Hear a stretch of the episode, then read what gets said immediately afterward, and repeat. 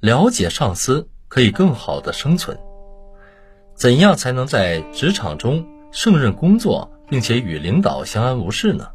那首先就要看清你的领导。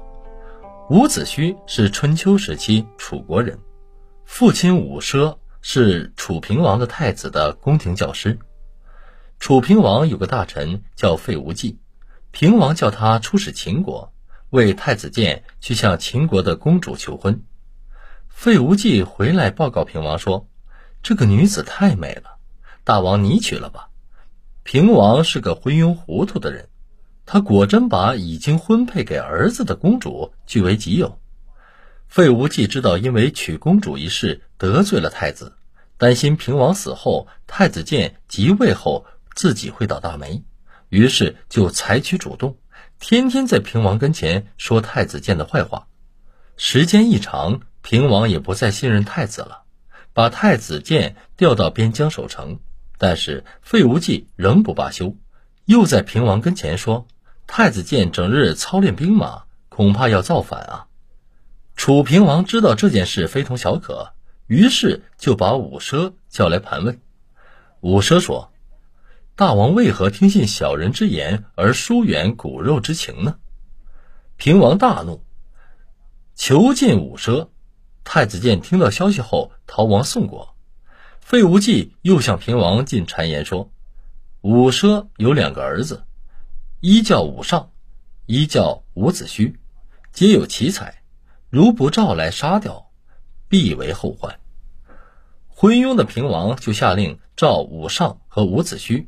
伍子胥深知此去危险，就对伍尚说：“楚王召我们兄弟，不是要放了父亲。”而是想把我们一起杀掉，不如逃亡以报仇雪恨。但武尚仍抱着一线希望去了，结果父子一起被杀，而伍子胥则只身逃亡宋国。此时恰逢宋国有内乱，于是又和太子建逃奔郑国。太子建因为参与了郑国的宫廷政变，被郑国杀害。伍子胥。于是带着太子建的儿子芈胜一起逃奔吴国。由于逃奔吴国必经楚国之境，此时楚国已遍贴通缉令。伍子胥逃到楚吴边界的昭关时，见盘查甚严，难以出境，躲在野外，竟一夜愁白了头。但正因为他白头以后面貌大变，守兵没能认出他，伍子胥才得以出境。伍子胥到吴国后，穷困潦倒，只得沿街乞食。后幸被吴国公子光收留。公子光也就是后来的吴王阖闾。在他当政期间，伍子胥受到了重用。楚国内乱，楚王杀大臣阙晚、亳州离。亳州离之孙伯嚭逃亡吴国。伍子胥念其和自己的经历相似，遂生恻隐之心。在吴王面前大力举荐伯嚭，于是伯嚭被任命为大夫。阖闾登上王位后九年，公元前五零六年，吴国以孙武、伍子胥为将，出兵大举攻楚，楚军大败，吴军占领楚国都城郢，楚昭王逃亡。此时楚平王已死去多年，伍子胥为了报仇，掘平王之墓，鞭尸三百。平王尸体顿时成了肉屑，吴国遂成春秋五霸的最后一霸。后来，吴国南边的越国逐渐兴起，越王勾践大败吴军，阖闾因战受伤，后疮口发病而死。其子夫差即位，夫差重用伯启为太宰，两年后大败越国，勾践被困。当时伍子胥建议夫差杀掉勾践，以除后患。可是夫差不听，听信伯起之言，与越国言和。夫差后又兴兵伐齐，伍子胥再次重申：勾践不死，必是吴国的心腹之患，应先灭越，再图其他。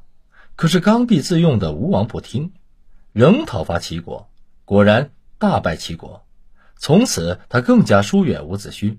此后第四年，夫差又欲伐齐，越王勾践率兵相助，并且用重金贿赂伯启。伯启于是怂恿夫差伐齐，伍子胥又进谏夫差，劝他不要听越国之言伐齐，因为真正的危险是越国。可夫差仍然不听。伍子胥见国君如此是非不明，知道吴国将亡，于是把儿子托付给齐国的大臣鲍牧。伍子胥的几次进谏忠言，无形中和伯起成为了对立面，这使得伯起大为不快，就对夫差说：“伍子胥为人脾气暴躁，薄情寡义，多次进谏而大王不听，恐怕他已怨恨在心。现在要伐齐。”他又称病不起，大王不可不防备呀，并且他把自己的儿子托付给了齐国，一定是有二心呢。大王还是早点准备吧。于是夫差赐伍子胥数漏之剑，命其自杀。